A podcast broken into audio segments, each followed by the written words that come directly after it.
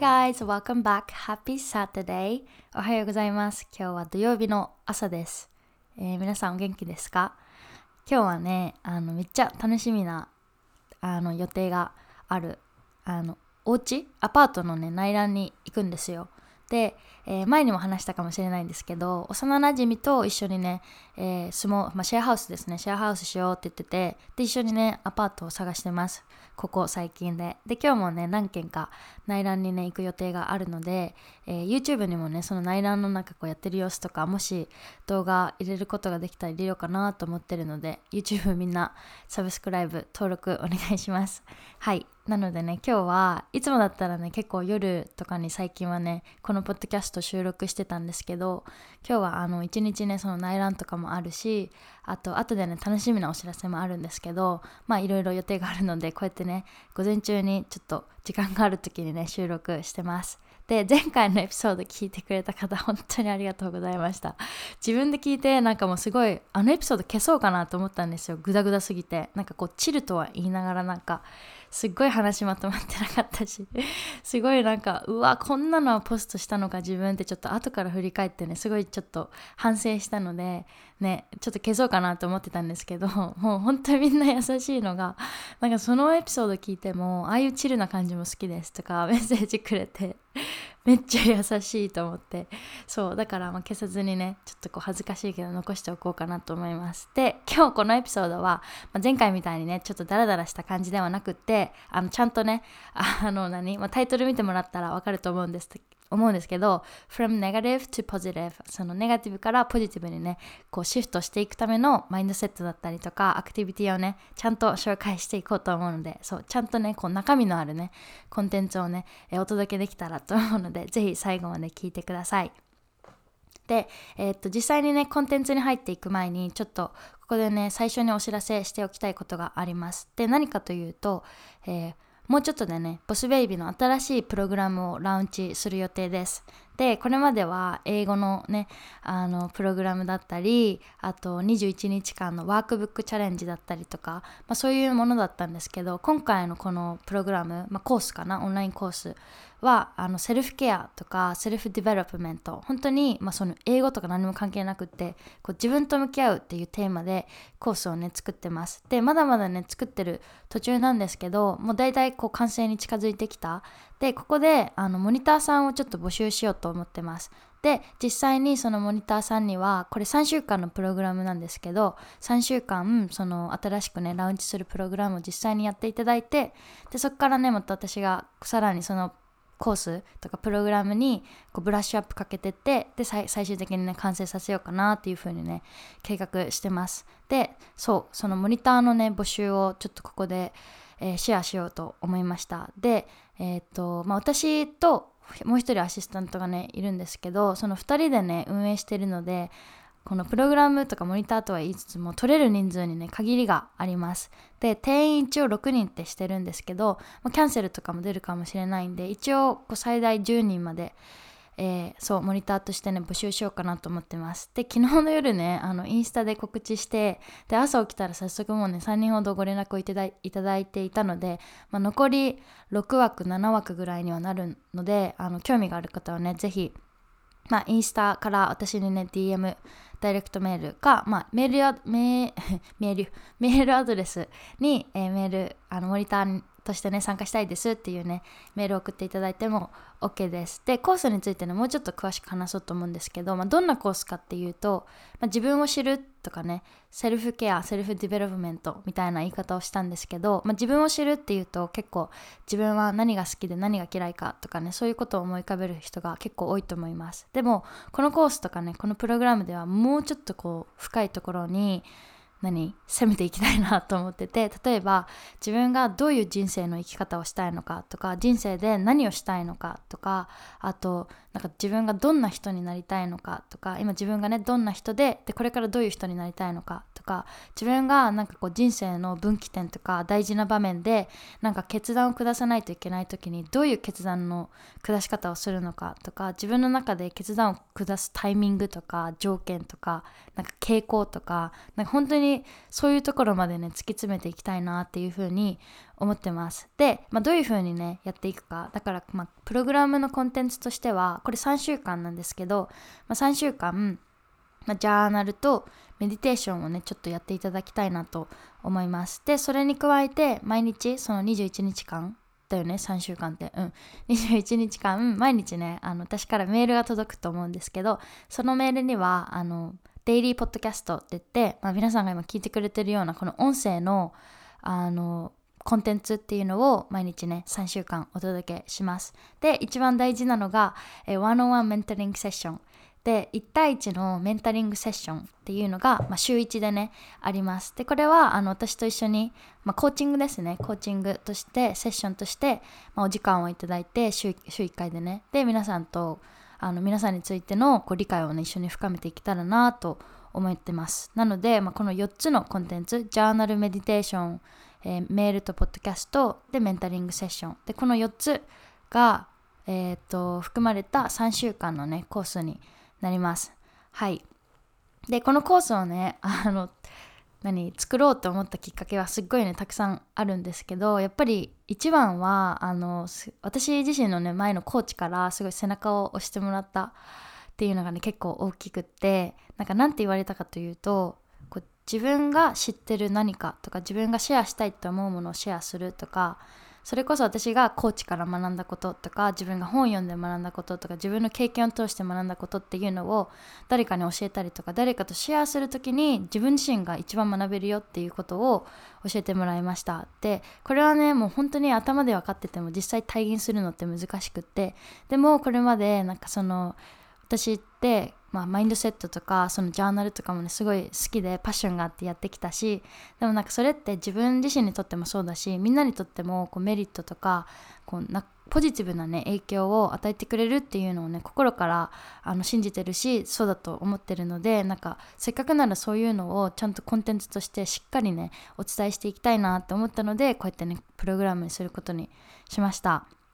はい。なので、まあ、マインドセットとか、ジャーナリングとか、メンタリングセッションとか、そういうのもあるけど、もちろんこう、 day to day shifting って言ってなんかこう、毎日の生活の中で、なんかちょっとした思考の何コントロール。コントロールって言ってなんかすごいなんかちょっと嫌な感じに聞こえるけど そう自分のマインドセットをシフトしたりとかそれそれこそ今日のねあのこのエピソードのコンテンツみたいにすごいネガティブに感じてる時にどうやってそれを少しでもこういい方向にシフトできるかとかなんかそういう知ってることをねあのたくさん詰め込んだプログラムにねしていきたいなと思います。はい。なのであのねプログラムについてめっちゃ話してるんですけどもしあの興味がある方は、えー、インスタグラムのねダイレクトメールから私にねモニター参加興味ありますっていうのをね教えてください。で、まあ、さっきも言ったけど定員があるのでねなるべく早くお願いします。でモニターとはいえあのさすがさすがにね無料ではねちょっとできないので時間とコスト時間と、まあ、労力も労力もかかるので。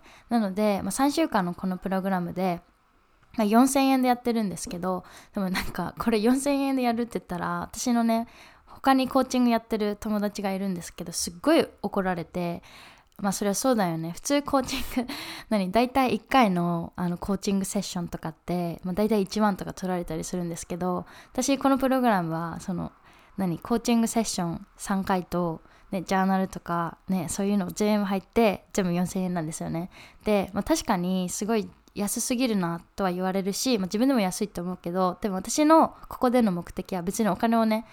あの稼ぐことではなくてやっぱりそのみんなに自分の知ってることをシェアしたいしでそうやってすることによってみんなとあと自分も含めてねこうより何て言うのいい人になれたらいいなとか、ね、自分のライフスタイルとか皆さんのライフスタイルとかそのそっちをね充実させていけたらいいなってそれがね目的なのでそうだからまあこれからねこのプログラムを改善していくっていう目的もあるんですけど別にねお金が目的じゃないのでなんか別にそんな高く設定しなくてもいいのかなと思って今回ね4000円っていう価格にしました。なので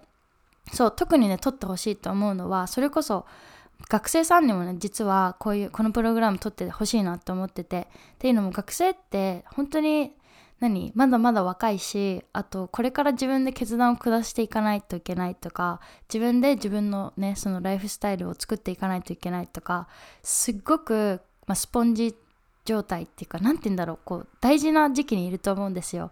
でもなんかそういう大事な時期にこういう何知ってたらものすごくいいっていう情報がなんかこう経済的な状況のせいでだからすごいコーチングセッションとか結構高いじゃないですか。普通の。でもなんか学生ってそういうのをコーチングのねセッションとか受ければすごいメリットあるのにでも高すぎて受けれないみたいな子って結構いると思うんですよ。で私が学生の時もそうでした。なんかこう自分を高めるみたいなオンラインコースとかなんかそういうのねたくさんあってもそういうのって10万20万とか、ね、何十万とかするじゃないですか。だからすごい興味あるし受けたいのにでも経済的に無理っていうねあの学生さんってすごい多いと思うんですよ。だからなんかそういう学生さんにもこうこの何て言うのこういうプログラムがあるしアクセスできるよっていうのを知ってほしいなと思ったので今回ねこの4000円っていうね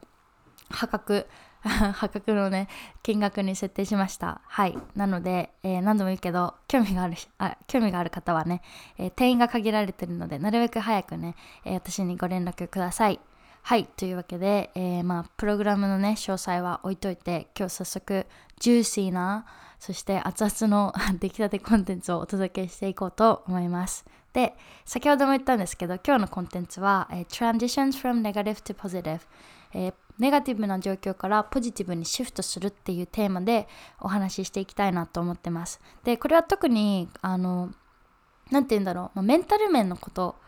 それこそね、マインドセットについて今日はね、シェアすることが多いと思います。で、まあ、ネガティブポジティブって、まあ、日本語でさこういい悪いとかそういう風にね結構捉えがちなんですけどでもあの大前提としてまずねあの皆さんにここでちょっとこう大大の前提として覚えてほしいなって覚えててほしいなって思うのがあのネガティブイコール悪いっていう風に捉えないでほしいなって思っててっていうのもなんか人生っていいこと悪いこと両方あるからなんか人生であって例えばいいことしか起こらない人生って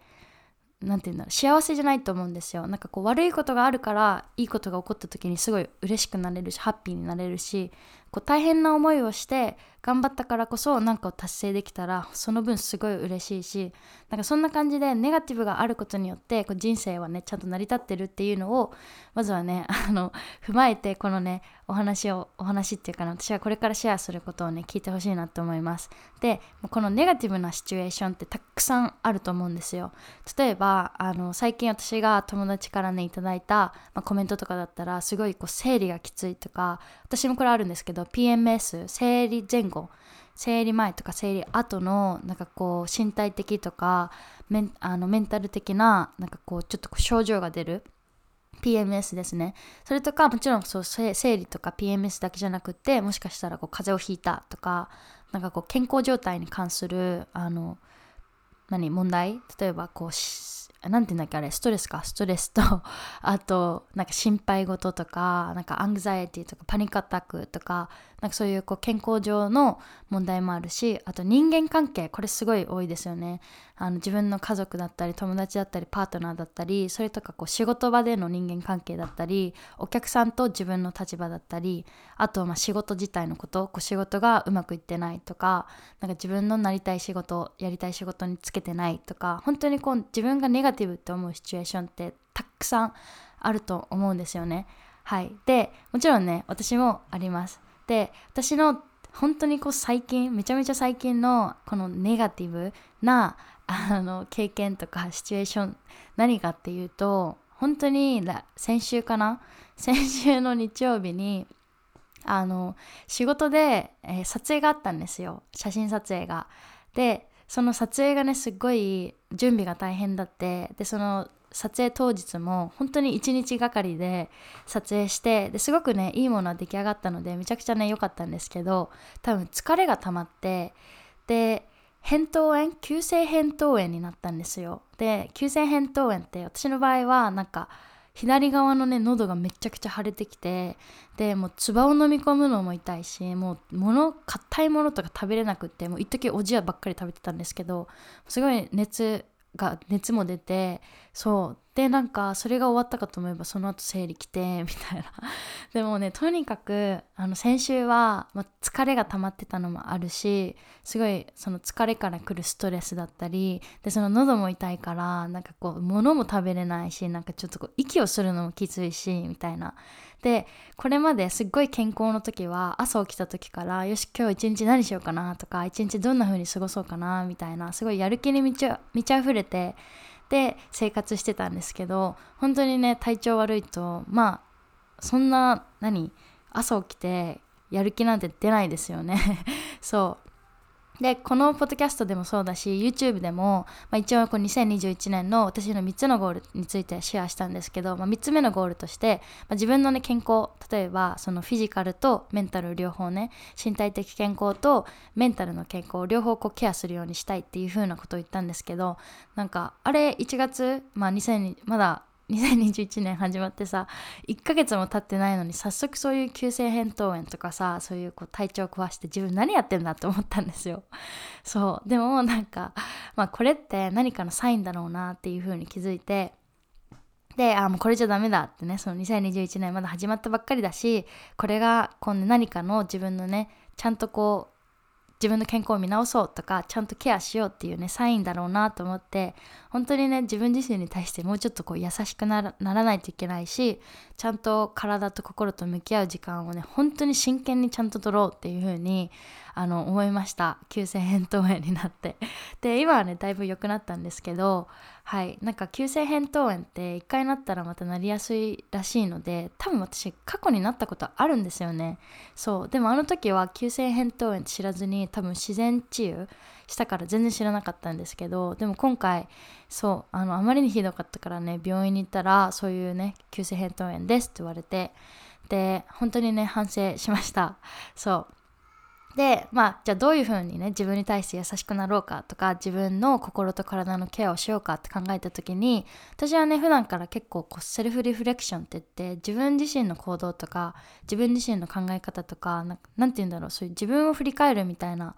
ことをすごいする性格ででこれね皆さん性格によってねやる人やらない人いるかと思ういると思うんで別に自分セルフリフレクションそんなにしないからダメだとかそういう風なことは思わないでね。でも私ほんと性格的になんか自分のこととか自分の経験を振り返る癖みたいなのがあってで、まあ、よくよく振り返ってみるとそういう疲れが溜まってたなとかもちろん疲れだけじゃなくって最近ちょっとストレスっていうのがねあったんですよ。いろんなことを考えてて。でそういうストレスもあったしで本当にこう自分の周りでとか自分の中で何が起きてるかっていうのに目を向けてでそれからあ疲れが来てんだとかストレスが来てんだとかでそういうのが溜まってた結果自分急性扁桃炎になったんだみたいなそんな感じで自分の状況っていうのを本当すごいこう分析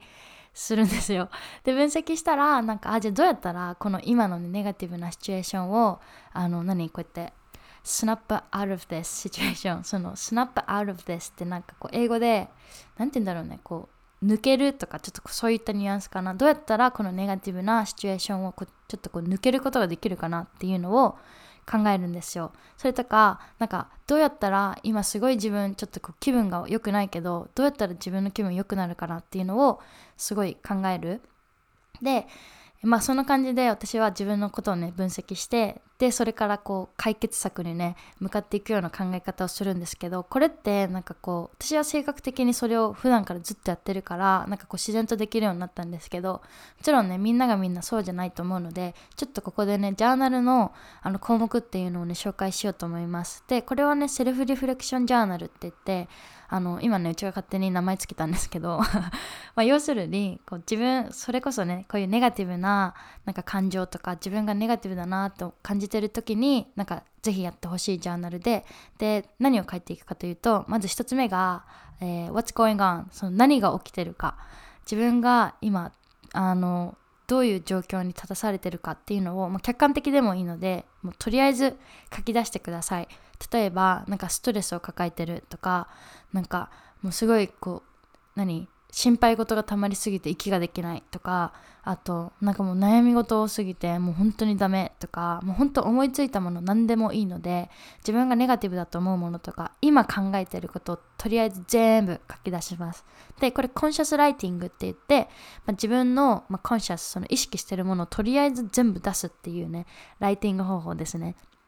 で、それが一つ目、えー、コンシャスライティング。で、二つ目に、自分がどんな feelings、えー、感情を感じてるのか。で、なんで感じてるのかっていうのを書き出していく。例えばなんかストレスを抱えてるっていう風に書いたのならじゃあ自分が何でストレスを抱えてるかっていうのを書いていく。例えば人間関係がうまくいってないとか仕事がうまくいってないとかなんかこう心配事があるならじゃあそれはどんな心配事か例えば自分の未来が心配とかお金が心配とかなんかこうそれぞれね理由はあると思うんですけどそれをね全部書き出していきます。でその3つ目のジャーナル項目でじゃあこのね自分が今書き出した心配事とかストレスの中で解決できるものはあるかなっていう風なのをちょっとこう見つけるようにしてください。であるならもちろんねそれをやってってほしいんですけどじゃあ例えば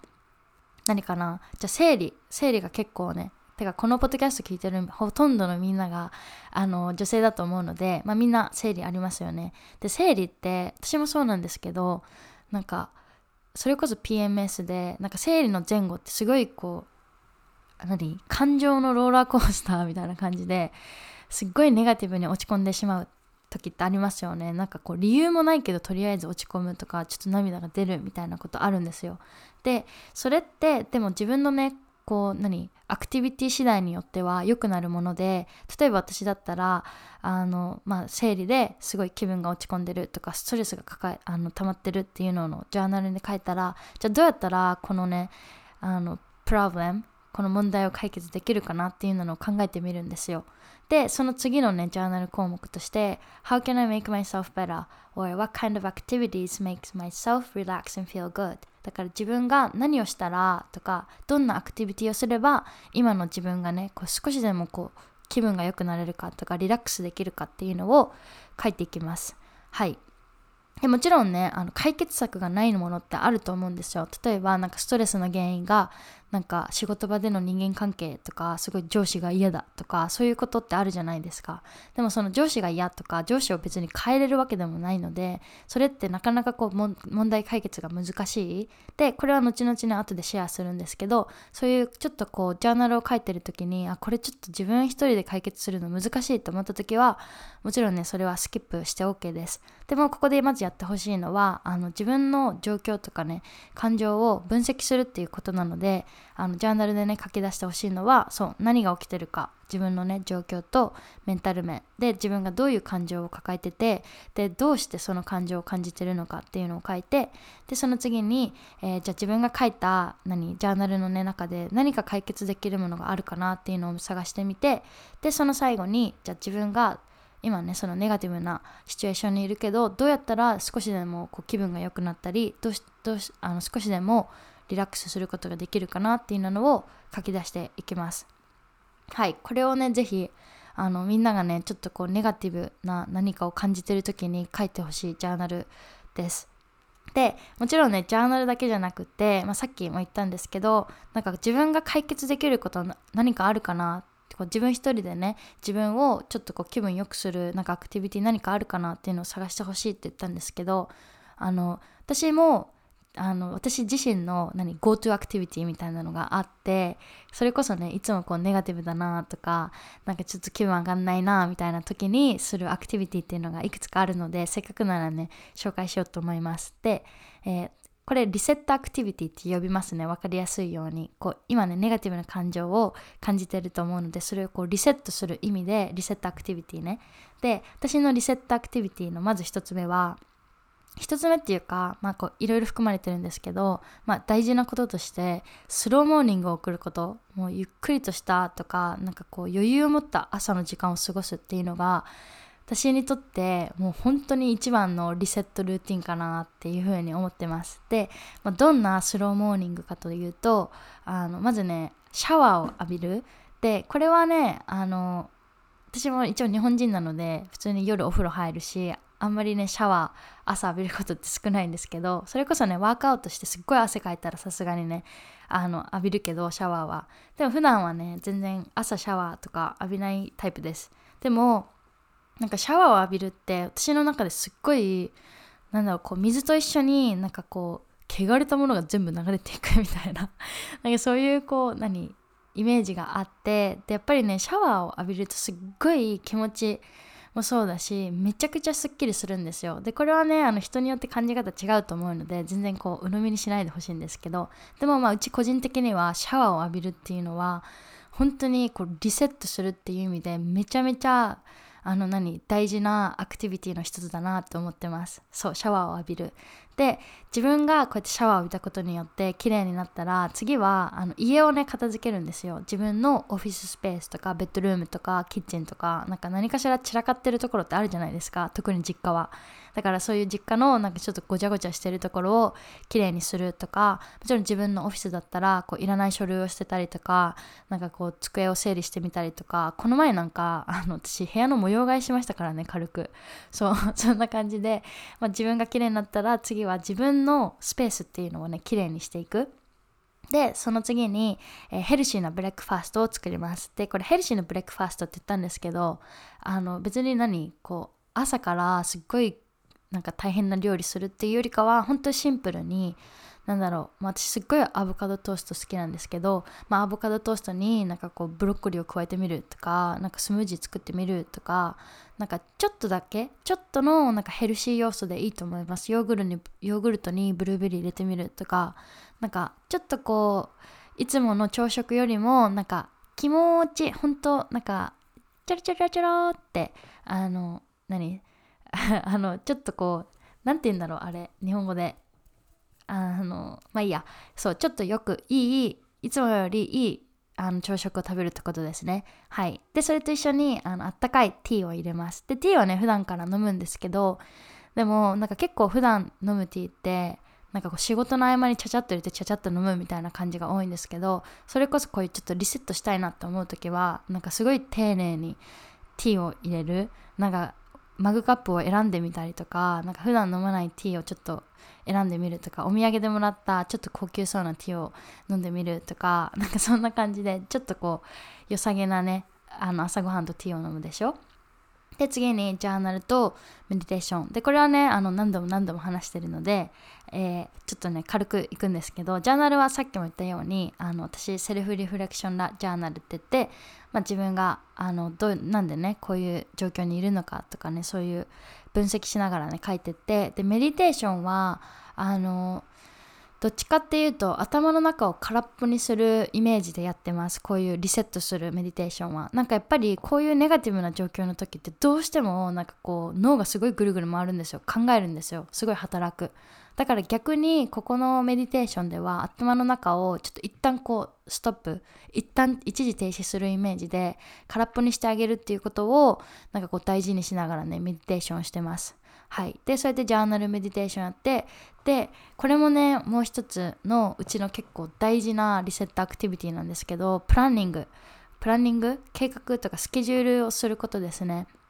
例えば、なんか何のボスベイビーのコンテンツ次何作ろうかなとか今デザインのプロジェクトこれがこうであれがこうでみたいなこうスケジュールを調整してみたりとかそれこそね Notion とかねを使ってすっごいねあのプロジェクトとかをいっぱい整理していきます。でもうここの時点で、まあ、朝ねシャワーを浴びた時点で結構ねリセットほぼほぼされてるんですけど 私の場合は。でもまあさっき紹介したようにそのシャワー浴びて家片付けてでちょっと良さげなブレックファーストとティーを飲んでジャーナルとメディテーションしてであの自分のねスケジュールとかプランニングを立てたところでもうねリセットされてますほぼほぼ。そう。でこれはあの私どんなにネガティブになってもほぼほぼの確率であのリセットされてることが多いのででもこれはなんか私が何こう時間をかけて自分がリセットされるアクティビティっていうのをね見つけてってそれを組み合わせた結果が、まあ、こういうねルーティンの結果になるので皆さんもねあのもちろん自分の目線で自分が何をしたらリフレッシュするかとかどういう何こうアクティビティをしたらちょっとこう気持ちが良くなれるかっていうのを探していってほしいなと思います。そ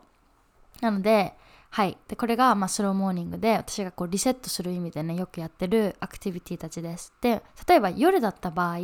その、まあ、ネガティブになるシチュエーションって、別に朝だけじゃないし、夜ももちろんあるじゃないですか。で、夜になった場合は、またちょっとこう違うアクティビティがあって、私だったら、なんかこう、キャンドル、部屋をちょっと暗めにして、キャンドルを焚くとか、あと、なんかねうちね加湿器に何て言うんだろうね。加湿器あるじゃないですか。で加湿器にちょっとこうアロマを入れてあげるとすごいいい匂いの何こう水蒸気みたいなのが出てくる。でめっちゃめちゃいい匂いするんですよ。でもなんかそのアロマっていただいたものでなんかあまりに匂いがすごい好きすぎてなんかなくなるの嫌だなって思ってるからそれこそねこういうちょっとこう特別な時にしかね入れないんですけどそうでもねそういうこう匂いって大事ですよね。キャンドルの匂いもそうだしそういうアロマの匂いもそうだし匂いってすごいこう人間の気分を落ち着かせてくれるものだなと思うのでそれこそねちょっと自分がストレス抱えてるなとかなんかアングザイティその心配事があるなと思った時こそこう夜はねキャンドルを焚いたりとかねそういう風にしてます。で、えー、っとそういうネガティブなシチュエーションの時に限ってすごいこう SNS をスクロールしてみたりとかなんだろう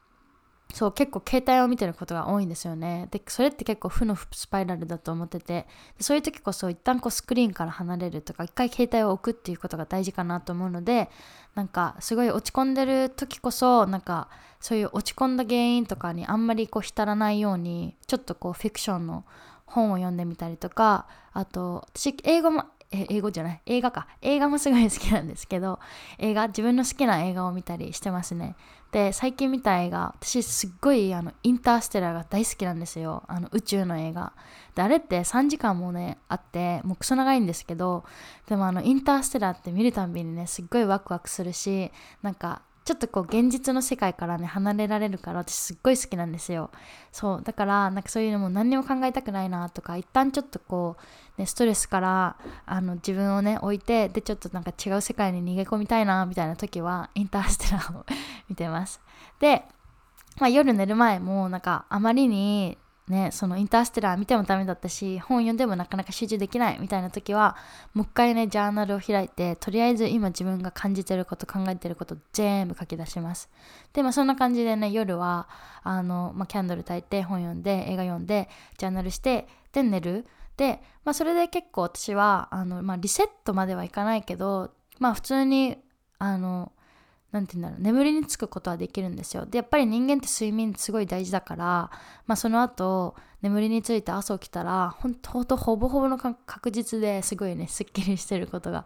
多いです、まあ、こんな感じで私は朝のなんかリセットアクティビティ夜のリセットアクティビティみたいな感じでねそれぞれあります。はい。で、まあ、これがね私自身のアクティビティだったんですけど、まあ、さっきも言ったようにねみんなにもみんなのねみんな自身のアクティビティっていうのをね見つけてほしいなって思います。でなんかここでシェアしたいとかあとこのエピソードで多分一番あの大事なマインドセットになるんですけどこういうなんかこうネガティブな状況からちょっとポジティブにシフトしたい時にものすごく大事なマインドセットって自分の体と自分の心の声マインドに耳を傾けることだと思ってて耳を傾けてちょっと理解しようとするっていうねその姿勢がものすごく大事だなと思います。なんかなんで自分は今ストレスを抱えててじゃあどうやったらこのストレスを和らげてあげることができるかなって。でこれってなんかすごい何こう聞こえはいいしなんかこう言うのは簡単なんですよ。自分の心と体に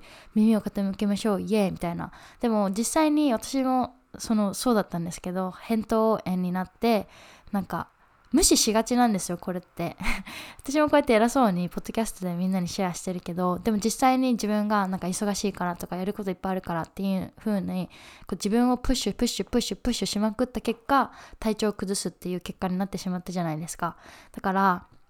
このね私は私自身の経験も生かしてねあのちゃんと反省してねあの自分の心と体にねちゃんと耳を傾けていきたいしこのエピソードを聞いてるみんなも是非ねあの私のこの経験をねちょっとこう参考に参考にっていうかあの私と同じ経験をねしないでほしいなと思うのでそうなんかやっぱり自分の体とか自分の心って、まあ、自分だから逆に無視しやすいと思うんですよ。なんか例えば自分の親友とか自分の家族がすごい何病気になったりしたらすごい心配じゃないですか。でも例えば自分が病気になったら、まあ、ちょっとぐらい大丈夫みたいな気持ちってみんなあると思うんですよ。そう。でそうやってうちらってなんか自分のことをすっごいこうプッシュプッシュもう追い詰めて追い詰めてでなんかもう最終的になんかすごい体調崩しちゃうメンタルやられちゃうみたいなことってねすごい特に日本人はね多い気がします。だからなんか無視することが簡単だからこそそれをしないようにするっていうのがね大事かなって思ってて。でここで一つあの紹介したいクオートまあ、引用っていうのがあって Feel the feelings but don't become it でこれもしかしたら前のエピソードで紹介してしたかもしれないですけどこのね英語 feel the feelings but don't become it あの don't become it とか don't become it これはあの feelings は感情ですよね感情を感じてもいいけどその感情に飲まれてはダメですよっていう意味。だから例えば、まあ、そのストレスを感じてるならストレスを感じることはいいけれどもでもそのストレスに飲み込まれすぎてもダメですよっていうことでだからシフトすることが大事。だからなんかストレスを感じてるんだったらあ自分ストレス感じてるなじゃあそのストレスを和らげてあげようとかなんかポジティブな方向にねこうシフトしていくっていう姿勢がね大事。なのであのてか今同じこと繰り返したよね。はい。なので、なんて言うとしたんだっけ？そう、例えばや、こうレオだそう、レオ。めっちゃ簡単なのだ。えー、っと、まあ、生理が一番簡単かな？じゃあ、生理とか、まあ、ちょっと私みたいに体調を崩してしまった時ってすごい、あのね、きついし、ストレスだし、なんか、もう何にもやる気起きないじゃないですか。でそういう時に何をするかっていうと、まあ、それが週末とか休みの日だったらねいいんですけどでも平日だった場合っはもう思い切って休みを取る、まあ、有給でも何でもいいんですよ、まあ、病気病気休暇みたいななんかありますよね。そういうのでもいいのでもう思い切って休みを取ってで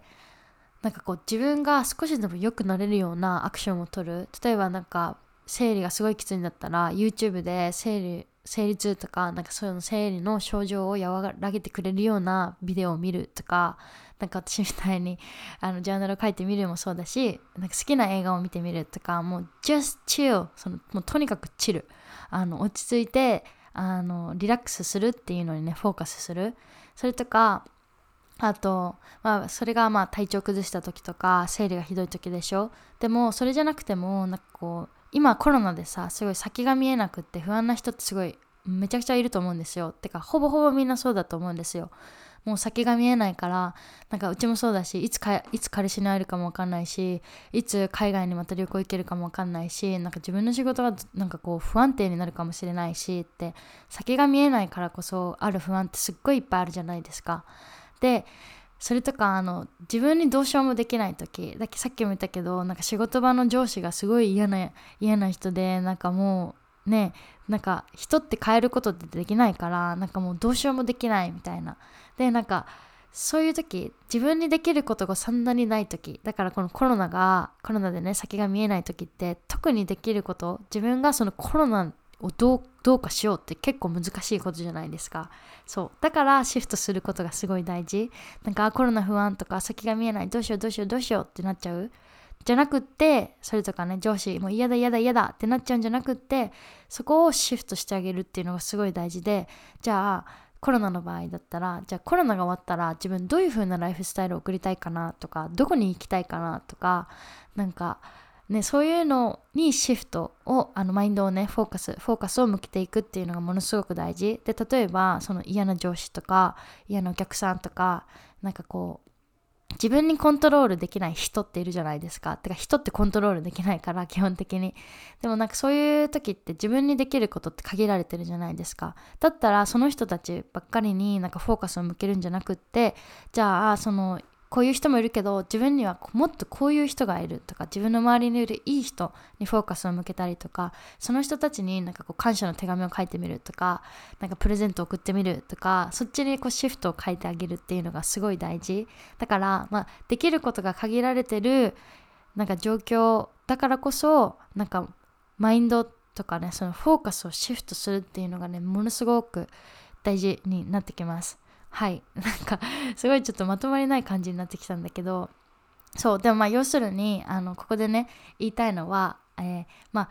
ネガティブな状況からポジティブにいくためには自分自身でこうシフトするっていう姿勢を姿勢とかそのマインドセットを持たないとシフトできないっていうことをね覚えててほしいなと思います。だからこそ自分の心の声とか体の声っていうのを聞いて自分が何をしたらもうちょっとこう気分が良くなれるとかリラックスできるかっていうのを知っとかないといけないでそれを知っとくためには普段からなんかねちゃんとこれ自分のなんか一つ一つのアクティビティ例えばお風呂入るならあお風呂入ったら自分こういう気分になれるとかなんかたくさん水を飲んだ日はすごい体の調子もいいとかそういう本当毎日のちっちゃなことにこう意識を向けることがすごく大事だなと思ってて。で気づいたことはもちろんね覚えておきたいことなので書き出してみたりとかしてでなんかこう自分がそういうネガティブなシチュエーションになった時にこう思い出せるようにしておくっていうのがね大事かなと思います。はい。そんな感じで最後ちょっと荒々しくまとめてしまったんですけどはいそんな感じで、えー、ネガティブからシフトにというテーマでね今日はお話ししていきました。はい結構話したかな？30分ぐらいかな？でもうそろそろねあの準備して家を出てアパートを見に行かない見に行かないといけないので あのこのエピソードはねここまでにしようと思うんですけどもしねこのエピソードが良かったよとかもうちょっとなんかこのエピソードのここの部分について詳しく聞きたいみたいなねそういうコメントとかリクエストがあったら是非インスタからでも、えー、教えてください。で、Apple でね、あの、iTune とか、Apple のね、ポッドキャストで、このポッドキャストを聞いてくださってる方は、あの、レビューを書いたりとか、あと星マークでね、レビューを残していただくこともできるので、ぜひそうしてもらえると、えー、めちゃめちゃ嬉しいです。やっぱりね、こうやって一人でポッドキャストってあの話してるじゃないですか。で、うちなんかこの自分のね、パソコンの画面に向かっておしゃべりしてるんですよ。で、なんかすごいまあ、おしゃべりするの好きだからいいんですけどなんかこう会話じゃないからたまにこう話しててちょっとこう一人ぼっちな気分になる時とかあるんですよ正直。でなんかインスタとかあの YouTube とかと違ってポッドキャストってなんかこういいね機能みたいなのないから自分がなんかこうポッドキャストのエピソードを上げて何にもなんかこう何リアクションがないとあれ？ってなる時多いからだからこそみんながメッセージくれたりとかレビュー残してくれたらめっちゃ燃える。めっちゃ燃えるしめっちゃ嬉しいんですよ。はい、まあ、そういうわけなので皆さんのレビューとか皆さんのコメントとかあの星スターが本当にこのポッドキャストを続けるモチベーションにもねなってるので、えー、もしお時間があったり余裕があったりしたらあのねレビューの方もよろしくお願いいたします。はい。というわけで今日は、まあ、from negative to positive ということでマインドセットのシフトだったり、え、アクティビティをね紹介してきましたはい。というわけで、えー、今日このエピソードを聞いていただき、ありがとうございました。またね、私のあの apartment hunting、アパートメント、も決まったらいいかな、今日で。決まるかな？わかんないけど、もしなんかこう決まったら、そういう、なんていうの、引っ越しの状況とか、新しいお家の様子とか、そういうのもね、このポッドキャスト上でもなんかシェアしていきたいなと思うので、はい。そういうわけです。そういう、そういうわけです。そういうわけなので、ここまで聞いてくれて、ありがとうございました。はい、また次のエピソードでお会いしましょう。Thank you so so much for hanging out with me and I'll talk to you guys in the next one. Bye!